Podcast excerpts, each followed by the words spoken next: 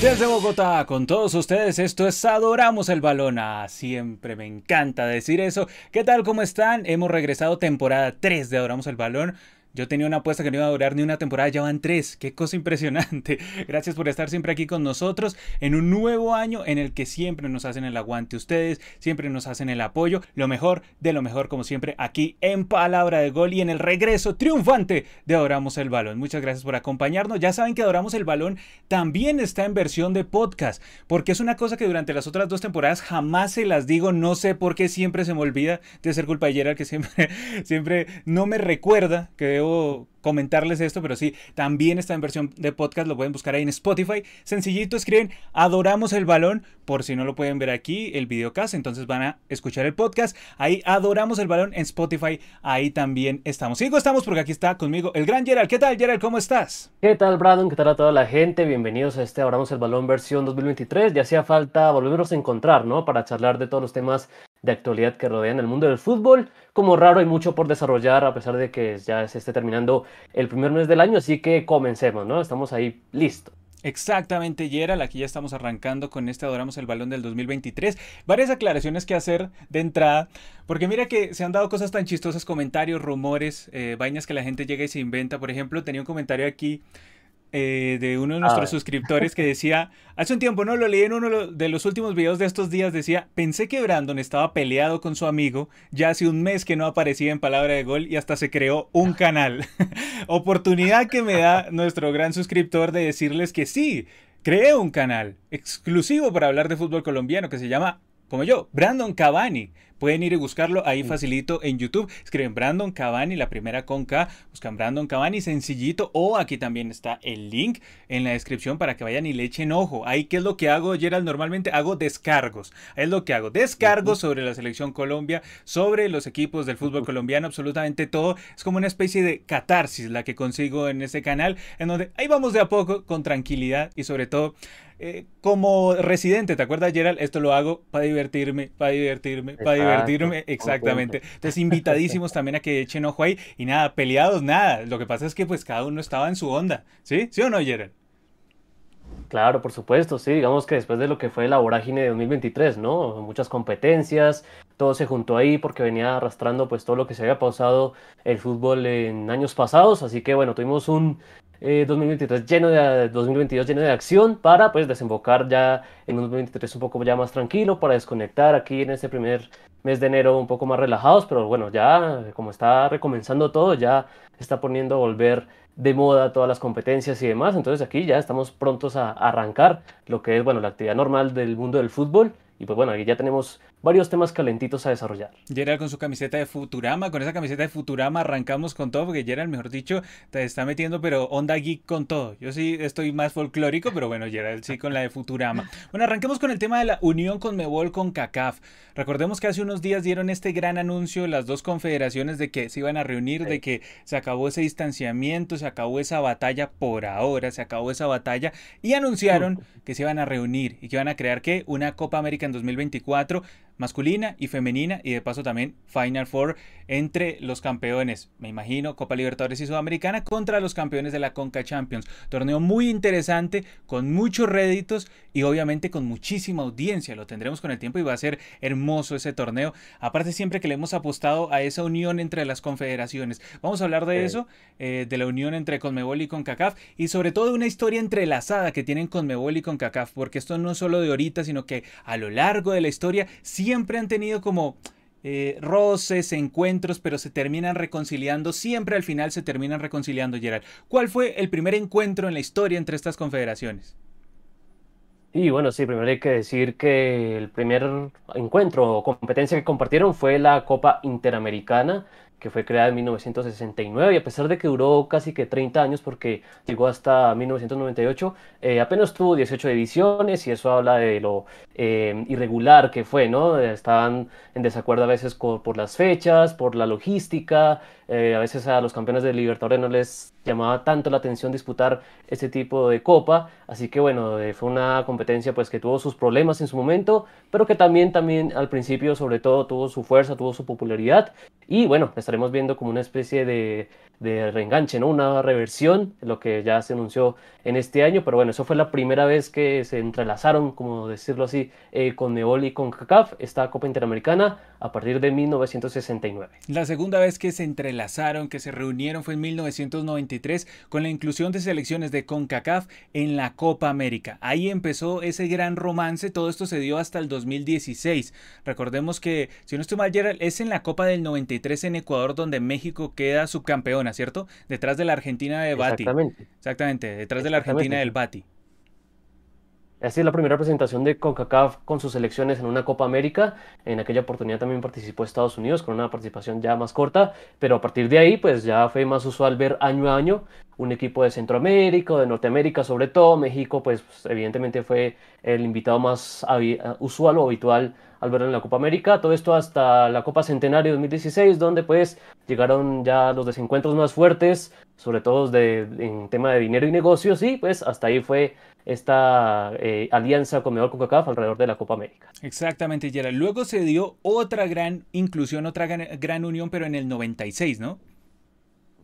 Exactamente, sí, porque ahí ya llegó la inclusión de las selecciones de Conmebol a la Copa Oro, que era pues como la misma dinámica, pero ya en cuanto a la competencia de Norte, Centroamérica y el Caribe, donde bueno, al principio pues era como medio con entusiasmo, ¿no? Participaban las selecciones de Conmebol, pero poco a poco fue perdiendo como importancia para ellas, así que bueno, vimos tal vez eh, a selecciones como Brasil varias veces, sobre todo al inicio, Ecuador, Perú, Colombia, pero esto duró hasta 2005, donde ya eh, CONCACAF decidió que solo iba a organizar la Copa Oro para selecciones de su confederación y pues cerró la puerta hasta, hasta no hace mucho ya después del anuncio que hemos venido mencionando. Qué tontería, ¿no, Gerald? En vez de hacer siempre un torneo entre los dos más sencillito, no. Yo te invito al mío, yo te invito, tú me invitas al tuyo. No se puede así. O sea, ¿por qué en un solo torneo entre los dos y ya? O sea, ¿por qué esas ganas de buscar distanciamiento cuando al final, como decía Domínguez hace unos días, después de hablar con Montagliani y toda esa gente de la CONCACAF, siempre hay lazos futbolísticos, pasionales e históricos que nos van a mantener unidos?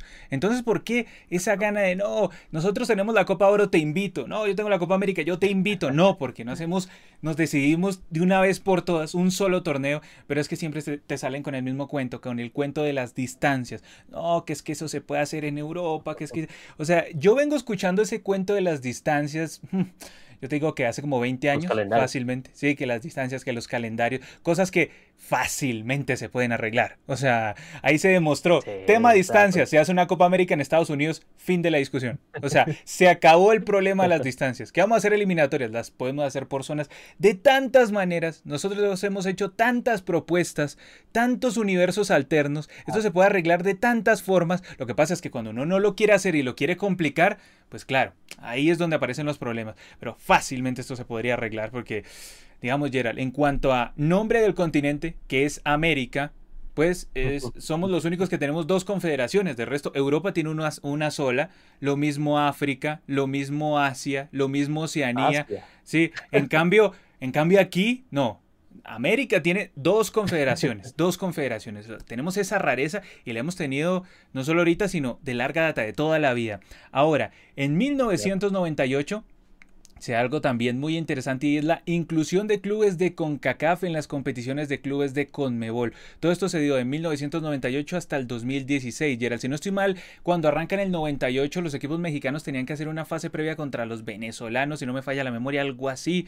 Me parece que ese era el asunto, hacían como unas mini fases previas y con el tiempo nos fuimos dando cuenta que los equipos mexicanos tuvieron gran inclusión y gran participación en cuanto al punto de vista competitivo. Llegaron a varias finales, estaban mano a mano contra los equipos argentinos, contra los equipos brasileños, y después de que ellos se fueron de la Copa Libertadores y Sudamericana, quedó ese vacío que nadie ha podido llenar, Gerard.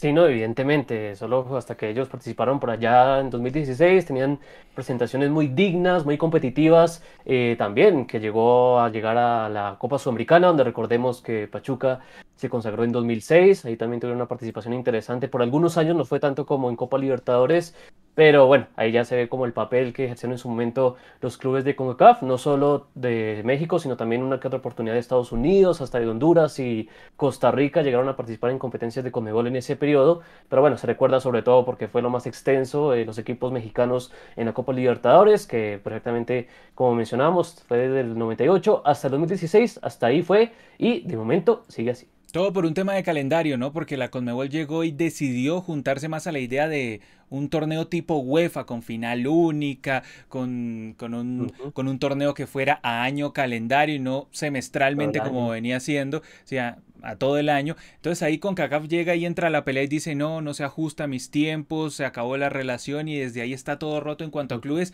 En 2016, desde 2016 todo está ahí roto. Y es el mismo tiempo en el que también se rompió lo de la Copa América Centenario. Eh, bueno, luego en 2023, Gerald, la última unión estratégica. Exacto, el acuerdo estratégico que se anunció hace unos días para organizar la Conmebol Copa América, también la Copa Oro de CONCACAF femenina y un torneo nuevo de clubes en 2024. Esas tres competencias llegarán a partir del próximo año y pues bueno, de todo esto que mencionábamos, todo esto que mencionábamos, ¿no? Lo que es ya el nuevo acuerdo, esta nueva reunión entre las confederaciones de América para compartir proyectos y demás y que bueno, se antoja muy interesante porque era que, algo que veníamos pidiendo desde hace mucho tiempo en todo tipo de ámbitos, selecciones, clubes. Y bueno, ahora como que pinta un panorama muy interesante, muy prometedor. Ojalá se termine trabajando bien para impulsar estas competencias, que eso es lo que más eh, hemos dicho en su momento, ¿no? Que aquí, eh, las, si se unen las fuerzas de ambas confederaciones, se puede llegar a tener eh, torneos y copas realmente potentes. Hoy en día digamos que le favorece más desde el punto de vista futbolístico a la CONCACAF unirse con CONMEBOL que a la CONMEBOL con CONCACAF, porque CONMEBOL ahorita tiene sartén por el mango, llega y dice, yo tengo al campeón del mundo en mi confederación, ¿sí? En cambio, ¿tú a quién tienes? A México que se fue en primera ronda, tienes a Canadá que fue la puntera y se fue en primera ronda, tienes a Costa Rica que le metieron siete, entonces se va reflexionando uno con otro asunto. Bueno, tampoco Conmebol puede tirar tanta cohetería, ¿no? Porque Brasil también se nos cayó y era el poderoso, cayó ante Croacia por defender mal. También se nos cayó Ecuador cuando se esperaba que mínimo avanzara hasta octavos. Al menos yo sigo esperando que llegue a octavos. Creo que ya imposible, ¿no? Horrible. Uruguay, que mínimo, yo quería que llegara a cuartos y no pasó ni a octavos. Y de hecho se salvaron de una sanción grande en cuanto a FIFA. Pero entonces, hoy en día futbolísticamente CONCACAF necesita más de CONMEBOL, CONMEBOL necesita más el dinero de CONCACAF. Bueno, igual casi siempre esa ha sido la dinámica, ¿no? Aquí en las cuentas que hago han sido cuántas uniones, una, dos, tres, cuatro, cinco uniones cinco reunificaciones a lo largo de la historia, algunas de clubes, otras de selecciones. Ahora veamos en cuanto a ventajas y desventajas de esta última unión que va de cara a la Copa América 2024 con Mebol con CACAF y que va de cara también al Final Four que van a hacer con Mebol con CACAF. Muy lindo eso del Final Four, ¿eh? Qué gran idea. O sea, el que la puso sobre la mesa un genio llegó y dijo, oiga, ¿no podemos cambiar calendarios? No, no podemos cambiar calendarios. Oiga, pero sí nos podemos inventar un nuevo torneo con los campeones. Uf, ídolo, genio, figura. Qué genio del marketing, ¿eh? El que se inventó eso. Genio. O si fueron varios ahí. A ver, ¿qué es lo que gana con Mebol con respecto a esta unión? con CONCACAF. A ver, gana en cuanto a preparación de cara al próximo mundial, obviamente.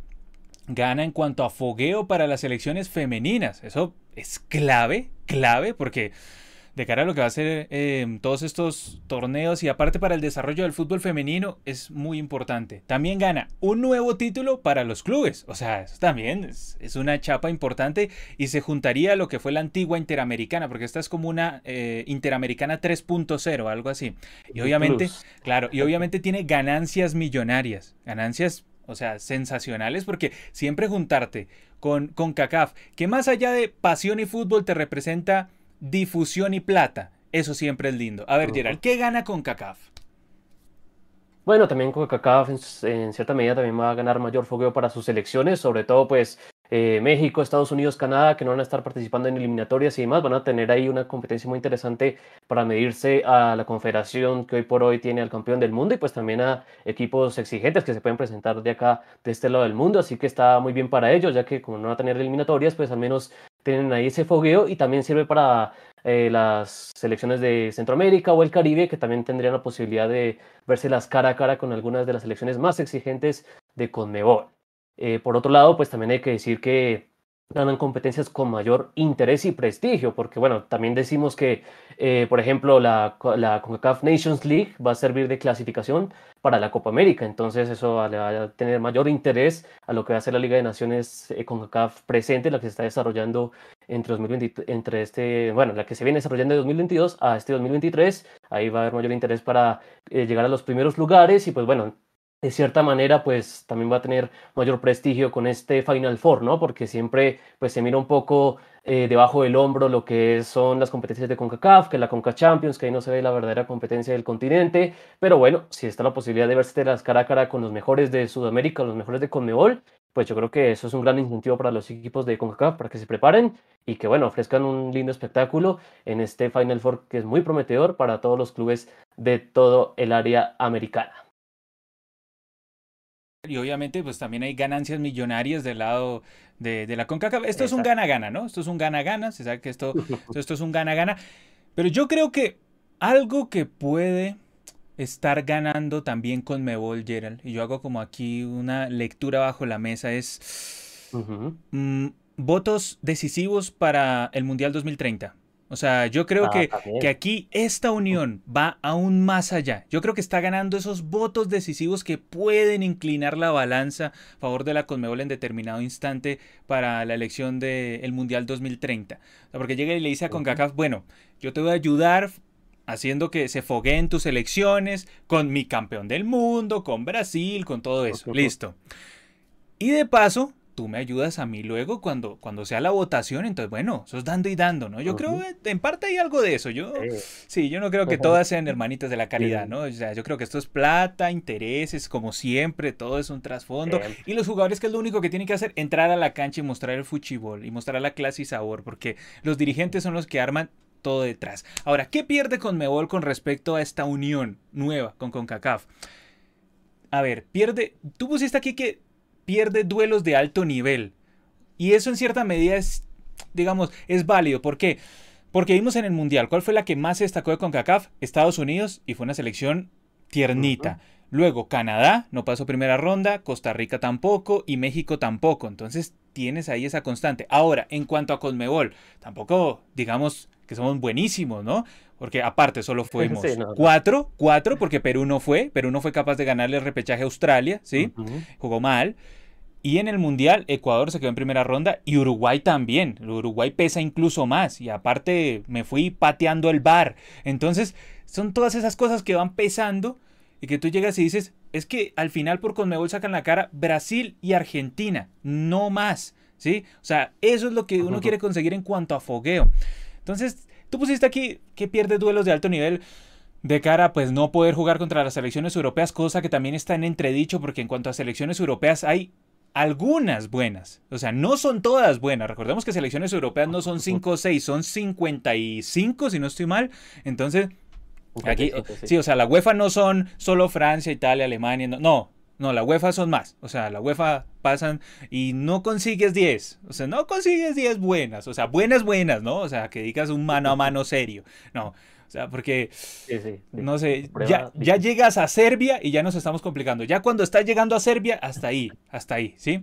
Es bueno, tampoco digamos que se pierde tantos duelos de alto nivel. Para conseguir duelos de alto nivel en Europa, pues tienes que ir a Francia, pues las últimas así, o sea, que se destacaron en, en el último mundial, Francia, Inglaterra. Esos son duelos de altísimo nivel, pero muy complicado, maestro. A menos que se dé del todo esa unión con Mebol, con eh, UEFA que también tengamos en cuenta, no sé qué tanto esto pueda torpedear esto, Gerald. ¿Tú crees que lo pudiese torpedear la futura unión con Mebol UEFA en la con UEFA Nations League? ¿Tú creerías que lo podría torpedear algo esto o no? Y de entrada, pues en tema de calendario, yo creo que sí, porque bueno, ya estamos hablando de competencias que van a implicar mucho más espacio ahí, van a ser más grandes, entonces van a estar ahí como opacando un poco el calendario, pero bueno, es cierto que tal vez está un poco frío lo de UEFA y Comedor, más allá de que tuvieron una reunión en el semestre pasado y que pues dijeron que iban a trabajar y que iban a ver, pero pues yo creo que tal vez en los próximos dos años no vaya a haber tal vez mayores novedades hasta, hasta que pase pues esta Copa América, ya se posicione todo lo del Mundial y demás, y ya después cuando se clarifique un poco los calendarios, ya veamos cuándo, cómo podría ser. Ah, o, pues, sea, eh, entonces, entonces tú crees que lo de con UEFA Nation League, o sea, este año nada y el siguiente nada. O sea, tú, tú lo Todavía está muy frío, yo creo. sí, lo veo frío de momento. Yo creo Pero que pues, parecía que este año, o sea, parecía que este año o el otro se iba a dar algo. Sí, sí, exactamente, eso era lo que se mencionó desde el primer momento, pero bueno, también habían dicho que habían que estudiar mucho como las alternativas y también, también que pues, por supuesto el verano del 2024 pues va a estar recontracopado y pues también hay jue- Juegos Olímpicos y demás, lo estuvimos repasando en videos anteriores donde en cuanto a tema de calendario y si quiere Conmebol ya empezar, eh, bueno, vamos a ver si empieza, en qué mes empieza la, eliminatoria, si se perfila para junio y demás. Entonces, bueno, ya se, se como que se achica un poco los tiempos, entonces ahí para ver una Liga de Naciones entre Conmebol y UEFA está como complicado el tema calendario. Vamos a ver qué termina desembocando todo, pero yo, yo no creería que va a haber mayores novedades hasta el 2025 por lo menos. Mira, mira, Gerald ahí se va con todo. Gerald metió esa bomba, ¿eh? Gerald metió esa bomba, llega y dice, aquí no va a pasar nada con UEFA. opinión. Aquí no va a pasar nada con UEFA. Ojo que tienes el toque de la muerte también, ¿no? Pendiente. A ver, ¿qué más pierde Conmebol en cuanto a esta unión con CONCACAF? Selecciones femeninas relegadas. Gerald, ¿por qué selecciones femeninas relegadas? Explícalo rápido. Sí, bueno, digamos que como solo van a ser cuatro las que van a participar en la Copa Oro femenina, entonces pues Pero las que mejores. también sería como bueno.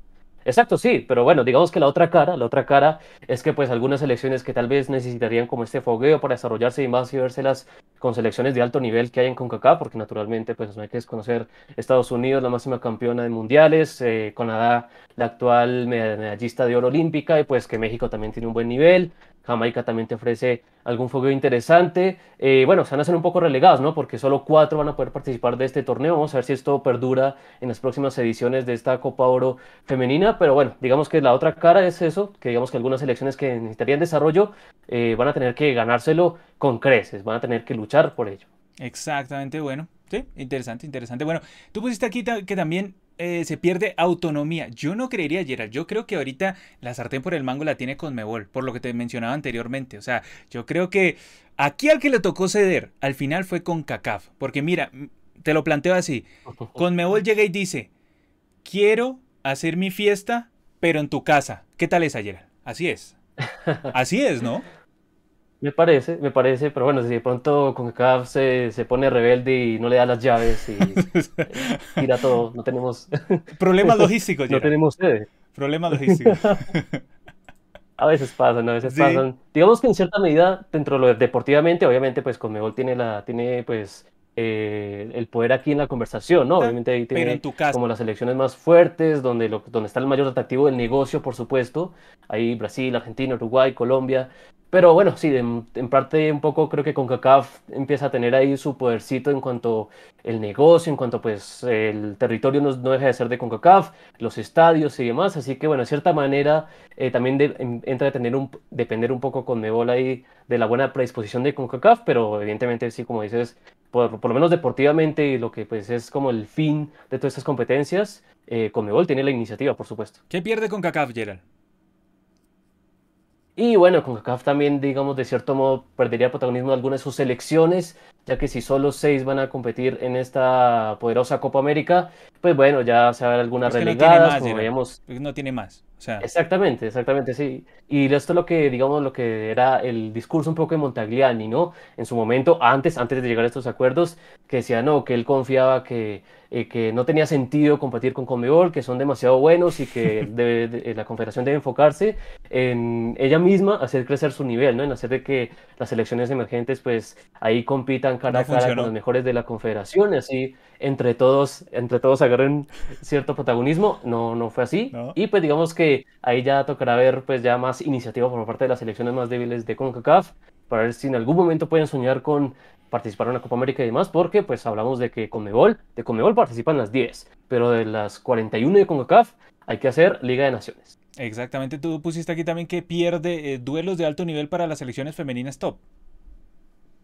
Y bueno, sí, digamos que también lo que es Estados Unidos, Canadá sobre todo, pues que permanentemente están fogueándose con las selecciones europeas. De pronto ahí ya en temas de calendario estaría un poco difícil. Tengo entendido que también hay una reestructuración del calendario de las selecciones y el fútbol femenino como tal, que está por verse cómo se ordena esto. Y pues dentro de eso entra pues la creación de esta nueva Copa Oro. Pero bueno, vamos a ver si esto es como un obstáculo más para que ella, para que pues las selecciones de Estados Unidos y Canadá sobre todo no se enfrenten tanto a las europeas y tengan que enfrentarse con Paraguay, con bueno, con Argentina, Colombia, que pues siendo sinceros, para estar al primer nivel, nivel, primer nivel de fútbol femenino, todavía falta, todavía falta. Incluso Brasil, que es selección clásica de cuartos de final de mundiales, pero más allá, difícilmente, pues en, hoy por hoy, como están los niveles, los veamos ahí. Sí, tiene, tiene sentido eso, Gerald, sobre todo en cuanto a fútbol femenino, porque tengamos en cuenta que la selección de Estados Unidos es una de las mejores selecciones del mundo en cuanto a fútbol femenino. Y pues obviamente pierde como el, gran fogueo, ¿no? El gran fogueo que, podría tener contra selecciones de Europa. Pero también tengamos en cuenta que es una selección tan buena que esto le sirve como mero sparring. Y entonces, si del lado. Claro, y si del lado masculino está ganando más con Cagaf, pues que el lado femenino gane más con Mebol, Gerald. Esto es un acuerdo, eso es un toma y dame. De hecho, tú pusiste aquí que también con CACAF pierde autonomía y en cierta medida la puede perder. ¿Por qué? Y con Mebol también pusiste que la perdía. Pero yo no creo, cuando los dos pierden lo mismo, es un empate técnico. ¿Sí? Es un empate técnico. Y, ahí no se pelea más. Porque lo que te decía anteriormente, con Mebol dice, quiero hacer mi fiesta, pero en tu casa. ¿Puedo? Con CACAF dice, sí, te doy las llaves, pero vamos a ver. Si no, nos peleamos y otra vez terminamos divorciados. Eso es lo que se da por ahora entre esta unión con Mebol y con CACAF.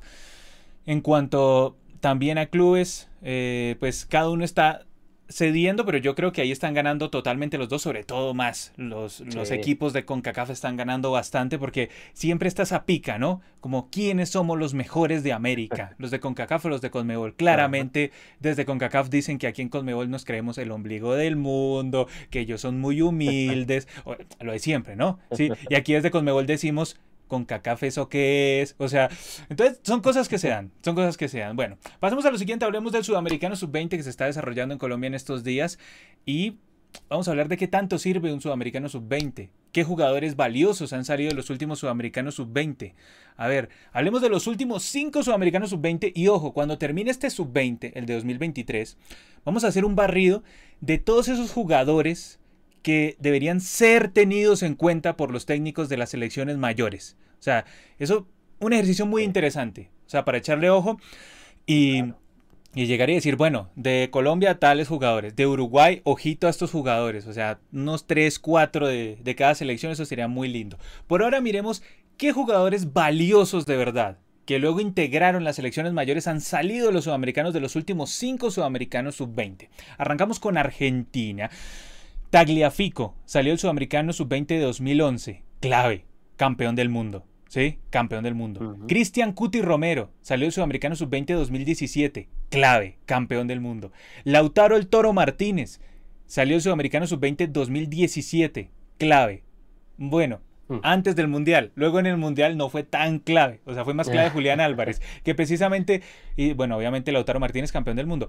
Y Julián Álvarez, que salió del Sudamericano Sub-20 2019, ese sí fue recontra mega clave para ganar la Copa del Mundo de Qatar 2022 y salió del Sudamericano Sub-20 2019. Entonces, aquí una muestra facilita los últimos cinco sudamericanos. Mira, Tagliafico, Cuti, Lautaro, Julián Álvarez. Sensacional. Ahora, por el lado de Bolivia, ayer. Y bueno, tenemos a Alejandro Chumacero, al popular Chumas Tiger en 2011, tal vez como el jugador de más perfil internacional y que alcanzó a destacar en su momento acá en el fútbol del continente, pero el resto no mucho más, ¿no? Mucho genérico, pues es cierto que ha habido jugadores que hoy por hoy están en la selección mayor de la verde. Sin licenciado. Pero, y, y, sí, no terminan, no terminan explotando del todo, como pasarlo, aunque sea Chumacero, pues tuvo su protagonismo en su momento. A ver, en cuanto a Brasil, toca música. ¿Qué jugadores han salido de los sub-20? 2011 salió nada más y nada menos que de ese sudamericano Neymar, Neymar Jr. Del sudamericano sub-20 2011 también. Y si no estoy mal, Gerard, si no me falla la memoria, creo que Casemiro fue campeón del mundo aquí en Colombia. O sea, échale un ojito, me parece que él fue campeón del mundo ese sub-20 de 2011. Échale un ojito a ver si está en esa formación, porque si no estoy mal, creo que Casemiro fue campeón del mundo sub-20 aquí en Colombia, en Bogotá. A ver, entonces Casemiro, obviamente jugador del Real Madrid, United, bueno, tipo con una carrera impresionante. Salió de ese sudamericano sub-20 2011 y, luego también tenemos a Richarlison, que salió del Sudamericano Sub-20 2017. Digamos, luces y sombras. Richarlison nunca ha sido un jugador que me llene futbolísticamente hablando, pero bueno, ahí está. Gerald lo anotó. Lo anotó un amigo, que es Gerald. A ver, Rodrigo Góez, que salió del Sudamericano Sub-20 2019, todavía está en camino a consolidarse en Brasil, ¿no? Todavía le falta a Rodrigo Góez, me quedé viendo en el Mundial, pero, pero bueno, es joven, ¿no? Es joven, entonces ahí va poco a poco. Una muestra de los que han salido los últimos Sudamericanos Sub-20 aquí que hizo la anotación Gerald. Muy bien, a ver, Gerald, ¿Casemiro sí estuvo o estaba muy perdido? No, sí, Casemiro, efectivamente, titular en la final y todo, participando ahí lo que fue esa consagración de Brasil ante Portugal acá en el Campín. Entonces, sí, evidentemente, Casemiro, campeón del mundo acá en la fría Bogotá. Gerard, hay que ser muy bravo para acordarse de eso, ¿sí o no? A ver.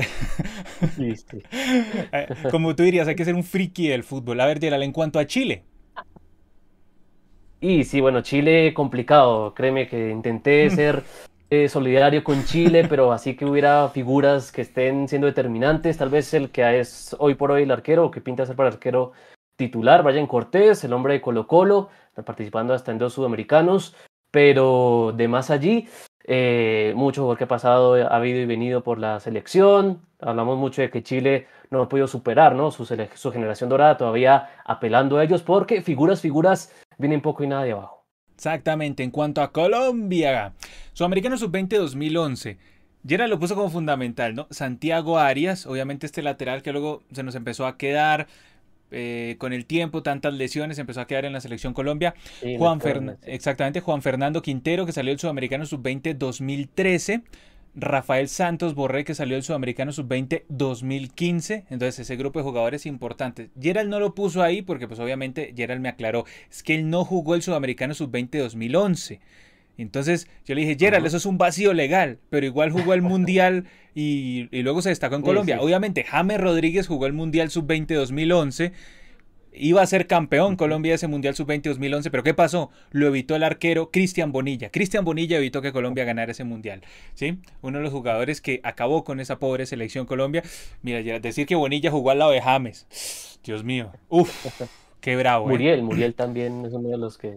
Pedrito Franco no salió también de, de esa... Eh, sí, Pedro Franco de hecho pues, fue elegido, repasando lo que fue los registros de esos sudamericanos, fue elegido eh, de, los de los mejores jugadores de ese sudamericano de 2011, y donde pues también era, recuerdo, ¿no? De los líderes de la defensa y demás, pero bueno, también tuvo una carrera un tanto decepcionante, ¿no? Lo que se esperaba de la evolución de Pedrito Franco no lo fue así, y hoy por ahí deambulando. Exactamente, ya era el Beckenbauer Franco, como le decían en esa época. También de ahí salió Muriel, me acuerdo, el mago de la consola. salió de ese, 2011, Dios mío. Bueno, Ecuador. En cuanto a Ecuador, Gerald, ¿quiénes son los jugadores que han salido destacados en cuanto a Sudamericano Sub-20? Bueno, quisiera destacar a Carlos Grueso, a Carlos Grueso, titular en el medio campo hoy por hoy de la TRI. En 2013 participó. Pervis Estupiñán, de los mejores laterales eh, izquierdos del mundo, bueno, por supuesto de Conmebol, en 2017 estuvo ahí participando para la TRI y por supuesto Gonzalito Plata, recordado pues de aquella generación que supo ganar ese sudamericano y también figurar en el Mundial de ese mismo año. Y pues bueno, de los que más se han logrado consolidar en la selección, plata hoy por hoy en la tri. Exactamente. Recuerden que aquí estamos hablando de jugadores que luego se consolidaron en la selección mayor. Porque del sub-20, en el sub-20 juegan muchos, salen muchos, pero algunos, muchos quedan también perdidos que en la segunda división, que no logran hacer el salto a Europa. Esto es como todo en la vida. En el caso de Paraguay, Sudamericano Sub-20 2011, Gustavo Gómez, eh, eterno central ya de Paraguay, y Miguel Almirón del Sudamericano Sub-20 2013, que ambos se consolidaron, pero lastimosamente les tocó, creo que el peor momento de Paraguay en muchísimos años en cuanto a generación, o sea, dieron con un escándalo eh, dirigencial, técnico, de todo, de todo. Entonces, bueno, lastimosamente para ellos no han podido disputar aún una Copa del Mundo. Tristemente para ellos no han podido disputar una Copa del Mundo de mayores y pasa y pasa el tiempo y quién sabe. Bueno, se espera que para el siguiente sí, ¿no? Mínimo le alcance al mirón. o sea, se espera que más o menos. A ver, Gerard, en el caso de, de Perú, y bueno, de Perú tuvimos pues dos apariciones interesantes en el 2011, como fueron Cristian Cueva y André Carrillo, dos de las figuras hoy por hoy del combinado peruano. Y un poco más adelante Renato Tapia en 2013 ahí apareció, figuró y pues bueno, hoy como que su mayor representante en Europa se puede decir. Pero eh, después de eso, poco y nada después, ¿no? También costaba, costaba encontrar nombres preponderantes en la selección hoy por hoy. Pocos, pocos han logrado consolidarse. Exactamente, en el caso de Uruguay, Matías Vecino salió del Sudamericano Sub-20 2011, luego obviamente se consolidó, jugó en el Inter, toda esa vaina. Rodrigo Bentancur, eh, Sudamericano Sub-20 de 2017, luego se consolidaría eh, en la Juventus, ya si no me falla la memoria, si no estoy muy perdido, en la Juventus, exactamente, y luego en Uruguay. Exactamente. Darwin Núñez, del Sudamericano Sub-20 2019 que le está costando una vida y la otra con Liverpool, pero digamos en ahí en el Benfica pues fue muy bien a Darwin Núñez. Entonces, esos jugadores por el lado de Uruguay y por el lado de Venezuela, Gerald. Y bueno, del lado de Venezuela, pues también eh, lo que fue la aparición de Joseph Martínez, un goleador que pues digamos que puede decir que se prometía para mucho más, pero pues cuando ha actuado con Venezuela y ha tenido regularidad, pues ha sido un poco determinante. Pero bueno, ha tenido ahí también sus desencuentros con la selección. Eh, también nombres importantes, obviamente, esa recontra generación eh, recordada del 2017, que llegaron a la final del Mundial de ese año. Quisiera destacar ahí a Ángel Herrera y Jefferson Soteldo, tal vez los que tuvieron una carrera internacional más estable, porque eso sí que ha caracterizado esta la generación venezolana del 2017. Eh, mucho eh, jugador que pues probó en Europa, pero terminó ahí perdiéndose poco a poco, sesiones, eh, experimentos que no funcionaron y retornos más, tarde, más temprano lo pensado a América. Pero bueno, ahí está desarrollándose esa generación y bueno, también que Venezuela ha tenido sus chances ahí para tener figuras en los sudamericanos. Así rápidamente que yo me acuerde porque, a ver, es también para mencionarles que esto es de los últimos cinco sudamericanos, o sea, tenemos en cuenta los últimos cinco sudamericanos, un lapso como de 12 años tuvimos en cuenta, eh, refiriéndonos a jugadores y qué tan preponderantes han sido en cada una de sus selecciones nacionales mayores. Pero yo también podría hablar de un sub-20 salió Messi, salió Di María, en el caso de ah, Argentina, de un sub-20 también salió Arturo Vidal, eh, salió pues obviamente la generación dorada, Vidal, Alexis Sánchez, sub-20 2007, si no me falla la memoria, en Canadá, eh, que fue el Mundial en Canadá.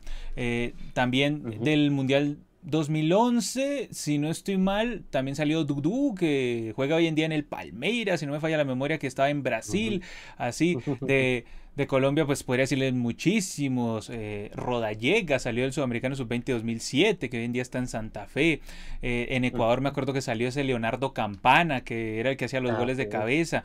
Y así, en Uruguay, en el Sudamericano Sub-20 2007, salió Edinson Cavani. O sea, en ese año surgí. Sí, Diente López, creo que también estaba en ese, en el del 2009, algo así, que luego Diente se perdió en el fútbol mexicano. Eh, sí, en, Venezuela, Salomón Rondón, si no estoy mal, salió del Sudamericano Sub-20 2009, si no me falla mucho la memoria. O sea, estoy aquí mandando, pero pura memoria de alguien que ha visto religiosamente los Sudamericanos Sub-20. ¿Sí? Entonces ahorita estamos echándole ojo también a estos jugadores y por eso vamos a hacer como un barrido cuando ya termine este Sub-20 y decir, bueno, Ojo Brasil, este, este, este. Ojo Argentina, eh, creo que no. Eh, ojo Colombia, este, este y este y este. Así. Entonces vamos a arrancar con cada una de las elecciones que más destacaron como para que los técnicos nos tengan en cuenta, pero también para que el público tenga en cuenta ah, a futuro de qué es lo que vamos a observar. Por ejemplo, Gerald, yo te digo, del último sudamericano sub-20 del 2019, o sea, antes de este, eh, el central de esa Colombia era Cuesta. Acuérdate, el del Gang, el central del Gang, ¿sí? Cuesta que de hecho hizo el gol para clasificar al hexagonal final de ese sub-20 que si no estoy mal fue en Chile. O sea, si fue sub-20 o sub-17, si no estoy mal, cuesta. jovencito, jovencito cuesta. Entonces también para tener en cuenta. Como te digo, esto es pura memoria acá, pura memoria. estoy mandando aquí, eh, me, puedo equivocar con algo, pero generalmente ahí nomás estoy mandando memoria. Y a ver, como tengo memoria, me acuerdo obviamente de todos nuestros suscriptores y de toda la gente que nos, siempre nos hace el aguante y los saludo por acá. Jacob Gómez que nos aplaude. Muchas gracias Jacob por hacernos el aguante. Jefferson Figueroa que dice, hola, hola, ¿qué tal Jeff? ¿Cómo estás? Gabriel Reyes, miembro hace 34 meses, esos son casi ya año y medio, dos años casi. Dios mío, dice, hola Brandon, hola Gerardo, primero que todo, feliz año 2023, eh, suena raro decirlo casi en febrero, pero bueno, feliz año Gaby. Dice, que sea un buen año para los dos, el canal y también para el antipoder, sí, nunca falla el antipoder, muchas gracias Gabriel, siempre haciéndonos el aguante. Gabriel que creo que fue de los primeros miembros del canal, de los primeros que creyó en el proyecto. Aquí John Melgar dice, ¿cómo están chicos? Muy bien, gracias. Dice, por fin empezamos el 2023 con el primer directo, adoramos el balón a full, gracias John por comentar siempre. John Melgar que me hace acordar de la final del fútbol peruano. Eso, digamos, es un contratiempo para mí, pero bueno, ¿qué le vamos a hacer? Fabio, Fabio Hurtado lo dice, el cabello era más corto. Arriba Alianza Lima. bueno, sí, sí, hubo un corte, hubo un corte de cabello en medio, pero bueno, ya volverá. A ver, Gabriel Reyes dice, los actualizo con algo inédito aquí en Chile. Colo Colo perdió 5-1 ante O'Higgins en la fecha 2, un escándalo. Vamos de escándalo, escándalo en Chile y con Colo Colo. No que es el actual campeón, de hecho, pero tiene esos escándalos. A ver, Cameron Ready Spanish dice, a un sueño con una Copa Libertadores panamericana, pero por ahora me conformo con esta nueva interamericana. Ojalá esta vez se consolide el torneo. Ojalá, ¿no? uno siempre aboga con que... Hay un señor de trasfondo, yo creo que sí. Uno siempre aboga con que con que esto se vuelva cada vez más grande, ojalá en el futuro, una eliminatoria conjunta que me encantaría. Ah, sería tan bello. Dice aquí Odinson, dice, hola a todos. Dice, chicos, deberían de hacer un directo con David Solís, el cual sabe mucho de CONCACAF. Una charla entre ustedes, eh, entre ustedes tres sería muy interesante, viendo tanto el punto de ustedes que saben mucho de CONMEBOL como el punto de él que sabe mucho de CONCACAF. Sería interesante. Cualquier cosa, eh, ahí estamos dispuestos. De aquí, Jefferson, eh, esto puede afectar a la posible Nation League CONMEBOL, ya lo comentamos antes. Dice aquí Alex que nos hace un aporte, muchas gracias Alex. Dice, y si la Conmebol invita más elecciones de 16 a 20, yo no sé si de para 20, la verdad. O sea, tú me dices... 20, a ver, claro. claro. Estados Unidos, México, Costa Rica, Canadá, eh, Panamá y bueno, Gerald, empezamos a patinar, Jamaica, El Salvador, Honduras, se me están acabando las elecciones, Gerald. Así como para que sea interesante, ¿no? Porque pues invito. Uy, bueno, complicado, complicado, pero Dios mío. Pero sí es una propuesta, ¿no? Es una propuesta. Como para vender más partidos sería eso. Dice aquí Sergio Ignacio, dice muchachos, ¿cuándo harán la simulación de la fase de grupos de la Libertadores 2023? Saludos desde Chile, los quiero, weón, te queremos, weón. Gracias por weón. A ver, la simulación de los grupos de la Libertadores 2023, pues es que yo creo que debemos tener listos, o sea, todos los participantes en los grupos, de lo contrario, pues, o sea, se hace difícil, vamos fecha tras fecha. Ahí vamos paso a paso. Aparte que este año hay algo interesante y es que la Sudamericana tiene esos duelos mano a mano, tiene como esos 32 avos, 32 avos o 16 avos, no, son 16 avos, 16 avos, exactamente, 16 avos con los terceros de los grupos de la Libertadores, entonces hay varias cosas muy interesantes, pero en cuanto a la simulación de la fase de grupos, es que yo no sé, también se pierde mucho el encanto. O sea, porque esto es mejor ir paso a paso, ir de a poquitos. A ver, aquí es Ismael Rodríguez. Hola chicos, ¿cómo están? Primer video del año eh, en donde estoy. Llegué muy tarde. Creo que llegaste hace como 15 minutos, entonces no llegaste tan tarde. Igual nos queda un tema. Aquí Gaby Reyes dice, en el caso de Chile respecto al sudamericano, mientras que los de la ANFP no se tomen el peso de esta situación, tendremos participaciones espantosas en los sudamericanos. Y lo de Chile, qué feo lo de Chile, al nivel de Bolivia. Y aquí Jefferson dice, los sudamericanos sub-20 es un plus a la formación de los jugadores, ya depende de cada una eh, sacarle el crédito y si se nota lo mal o bien que está su sistema de formación. Sí, de hecho, Gerald hace poco eh, hiciste un video en el que hacías como un barrido de las peores elecciones y cómo eso repercutió obviamente a posteriori en, en, las elecciones mayores, en cada una de las elecciones mayores. Y ahí se ve, ¿no? La caída y también los genios o magos que fueron los técnicos después de no tener básicamente inferiores de las cuales echar mano. O sea, porque también hay que ser un mago para echarle mano a, a, nada. Por ejemplo, en el caso ahorita de Bolivia, ¿qué mira Costas? ¿Sí? En el caso de Chile, ¿qué mira? Es Berizzo, ¿no? Berizzo es que es el técnico. Sí, Berizzo. sí. sí. bueno, es que ya, digamos, ya como que no lo registro mucho a Berizzo, pero ¿qué le vamos a hacer? Bueno, continúa el Sudamericano Sub-20. Vamos a estar muy pendientes porque obviamente se juega aquí en Colombia. Entonces tiene algo aún más especial que se juega aquí en Colombia. Pero de paso, vamos a hablar de Perú, que confirma amistosos para jugarlos en marzo. Muy lindos amistosos los que organizó Perú, ¿eh? Contra Alemania el 25 de marzo en Mainz, ahí en Maguncia. Y contra Marruecos, contra mi querida Marruecos, contra mi amada Marruecos, contra mi combativa Marruecos, el martes 28 de marzo del 2023 en Madrid, España. A ver, Gerald, ¿qué piensas de estos amistosos? Bueno, ahorita te hago la otra pregunta, pero ¿qué piensas de estos amistosos que se consiguió la blanquirroja y el cabeza reinoso ahí para mirar jugadores? No, tremendo, tremendo. Ahí sí hay que reconocerle la gestión a la FPF o pues los que buscaron estos amistosos porque de verdad son rivales muy interesantes, o sea, pues evidentemente Alemania con, no tendrá la mejor actualidad por después lo visto en el Mundial y demás, pero no deja de ser un rival exigente que te da un fogueo muy, muy, muy bravo, muy bravo y sobre todo allá en Alemania, así que bueno, va a ser muy productivo ese amistoso para Perú y evidentemente Marruecos, que llega a ser la sensación del Mundial, eh, tercero, en una selección pues con una con un gran coraje. Cuarto, cuarto, porque el tercero fue Croacia ayer. o sea, tú querías que fuese tercera, pero yo le aposté a mi Croacia del alma, que tú sabes, siempre tengo el corazón partido.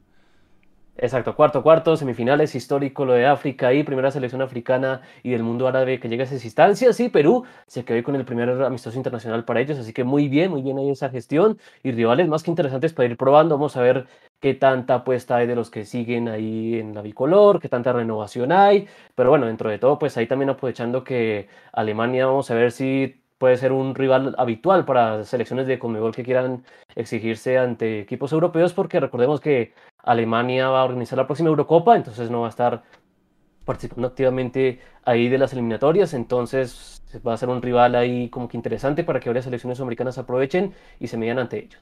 Gerald, pregunta clave, preponderante, fundamental, que también ustedes deben estar pendientes de esto y que es eh, primordial para todo sudamericano, que es base de nuestra emocionalidad futbolera, de nuestro cariño hacia la pelota. ¿Qué pasa cuando Perú llega y dice voy a jugar dos amistosos en marzo? ¿Eso qué indica inmediatamente para la eliminatoria? Y aplazamiento, evidentemente. Ahí está. Ahí está.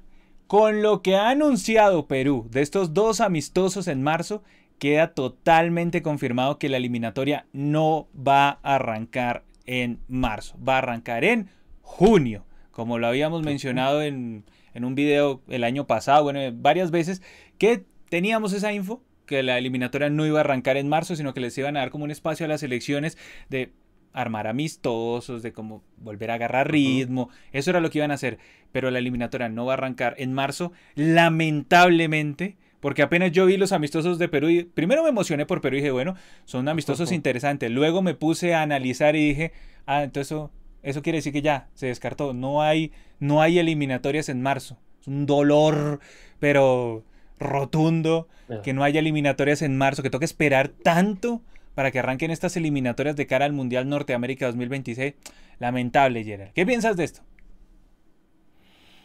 Y bueno, sí, eh, va a tocar que el periodo de abstinencia sea más largo, ¿no? Más prolongado, a ir acostumbrándose a que, bueno, de estos duelos oficiales, que tantos que los tuvimos en los últimos dos años probablemente, eh, van a ser mucho más escasos ya de entrar en este 2023, seis meses, pues, bueno, ya se está acabando uno, aunque sea, pero sí, varios meses, varias veces sin tener reacción oficial de selecciones, eh, va, va, a costar, va, va, a ser duro, pero bueno, vamos a ir semana a semana viendo otras competencias, viendo también a ver qué tanta experimentación y qué tanta renovación hay en cada una de las elecciones eh, de cara a esos amistosos de marzo. Vamos a ver quién aprovecha mejor em, para conseguir amistosos de gran fogueo, como ya lo hizo Perú. Vamos a ver cómo es del lado de las otras elecciones. Y bueno, eso es lo que nos quedará. Nos quedará porque eh, acción oficial y las tremendas eliminatorias que siempre nos encantan y nos emocionan tanto eh, serán hasta junio, como bien dices. No, lamentable. Lamentable. Eh, como te digo, bien porque Perú anunció estos amistosos, pero en cuanto a lo que yo esperaba, que es que arrancasen las eliminatorias en marzo de 2023, no.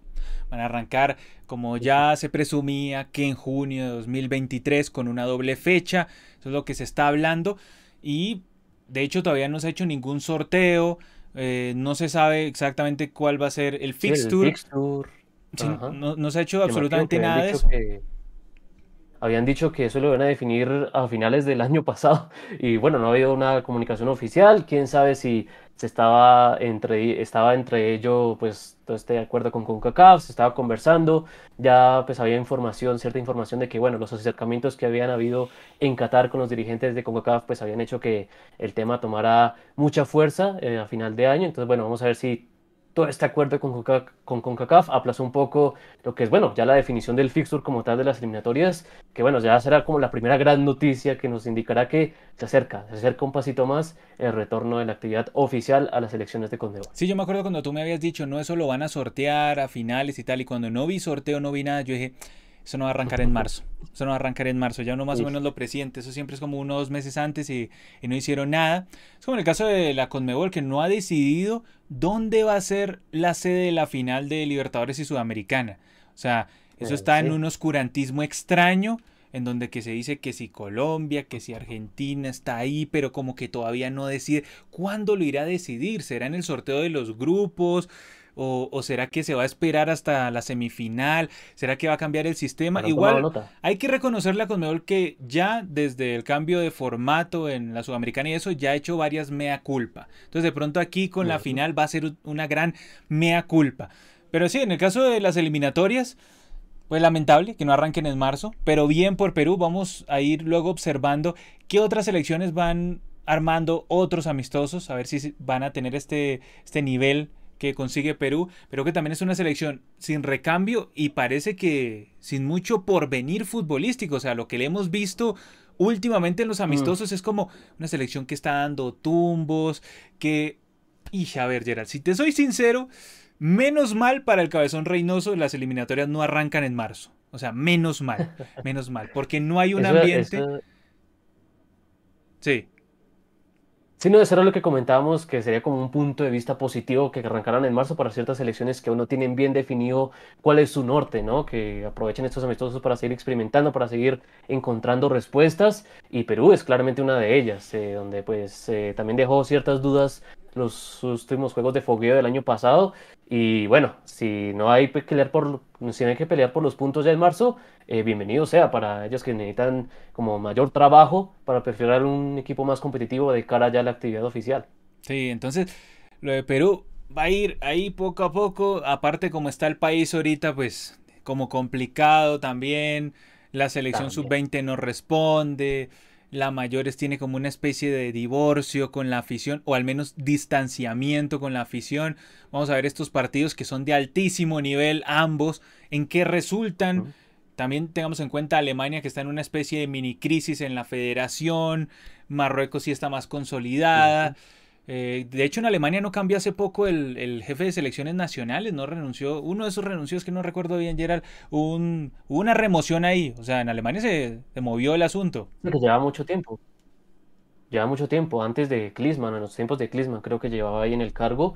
Y sí, se fue. Eh, pues eso fue como la cabeza que terminó rodando, a pesar de que pues había algunas voces que se mencionaba que eh, lo de Hansi Flick no daba para más en Alemania, pero apostaron a la continuidad de él pero pues ya la esfera ya más grande se fue. Exactamente, Gerald. Bueno, y nos estamos yendo nosotros también. Vamos a leer aquí los últimos mensajes y ya nos estamos despidiendo de la inauguración de Adoramos el Balón en el 2023. Del podcast de los lunes, que ya saben, pueden escuchar también en Spotify.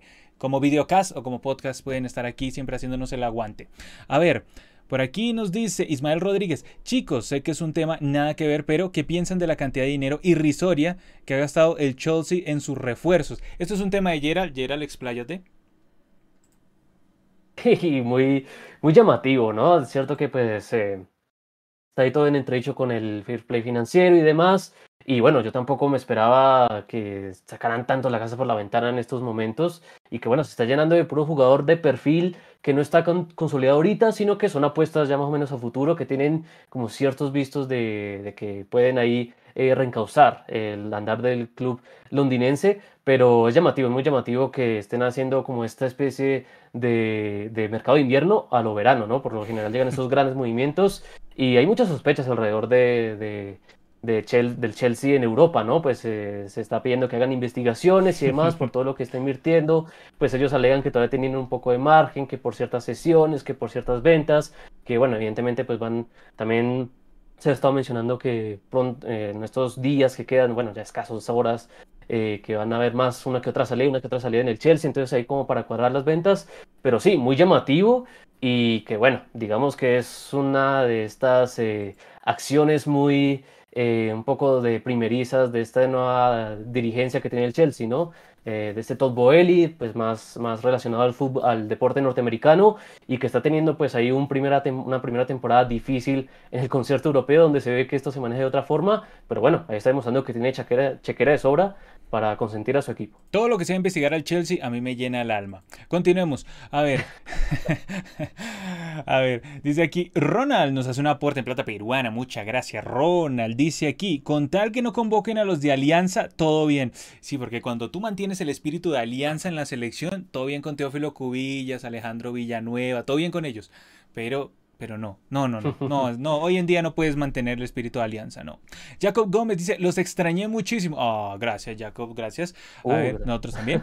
Dice aquí, como a todos nuestros miembros, que de hecho ya cambiamos los emojis, mejoramos las copas, o sea, cada uno que se haga miembro tiene una copa distinta, Copa Libertadores Sudamericana. Mundial de Clubes, también cambiamos, pusimos eh, todos los escudos de las selecciones de Conmebol, cambiamos nuestras caras, ahí está mi cara meme de cuando Argentina quedó campeona del mundo, ahí está todo, ahí está todo, todo en emojis, toda esa vaina está aquí, a ver si de pronto lo, lo podemos poner aquí, aquí está la mía y la de Gerard, ahí están, listo, tun, ahí están las dos para que le echen ojito de una vez.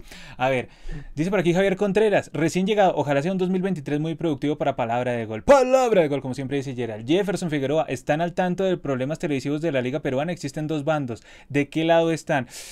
Da para otro directo. Dice aquí Javier Contreras, ¿ustedes como colombianos creen que Magallanes podría eliminar al DIM si es que pasa la llave contra We Ready? Yo creo que tranquilamente podría eliminar al DIM. El DIM es un equipo que perdió la final del fútbol colombiano ante el Deportivo Pereira que lleva 78 años sin quedar campeón. Entonces, cualquier cosa es posible con el DIM. Dice aquí John Melgar, ¿creen que Flamengo le haría batalla al Real Madrid en una posible final del Mundial de Clubes? Yo creo que siempre tengo la fe, ¿no? La fe, la fe es lo más lindo. Yo creo que sí, yo creo que sí le podría hacer batalla a este Flamengo que anda más tranquilo en estos días que el Palmeiras, que sí anda como, como, como ahí, como en una nebulosa. En cambio, Flamengo siempre anda más tranquilo, aunque en Brasil, ¿qué es estar tranquilo en Brasil? Una semana, ya. Luego de resto vienen y te De un día voltean. para el- otro te, te complica. De un día para el otro, si ya Sí. como que estás a punto de descender o te quieren bajar el presidente, cualquier cosa te quieren hacer en Brasil. Entonces, eso es lo que, lo que viene sucediendo. Bueno, muchas gracias por habernos acompañado y a Gerald, como siempre le digo, muchas gracias Gerald por estar. No, un lujazo reencontrarme con todos ustedes, con todos los que, con todos los comentarios acá, con los miembros, con los que apoyan el canal permanentemente. Aquí estaremos ya eh, el camino habitual, ¿no? De cada semana ir discutiendo estos temas eh, que nos llenan bastante la atención y que bueno, estuvo buenísimo lo de hoy. Se habló de, pues, de esta novedad de CONCACAF con Mebol, también lo- las conclusiones del Sudamericano Sub-20 y lo que se viene para las elecciones. Así que bueno, va a ser un año dentro de todo un poco de transición, pero que no va a estar ávido de información y ahí estaremos súper atentos para traérselas al instante. Toda esa información siempre la tenemos, como bien dice Gerald, aquí en Palabra de Gol. Este es el canal, como siempre, en donde adoramos el Muchas gracias y hasta la próxima.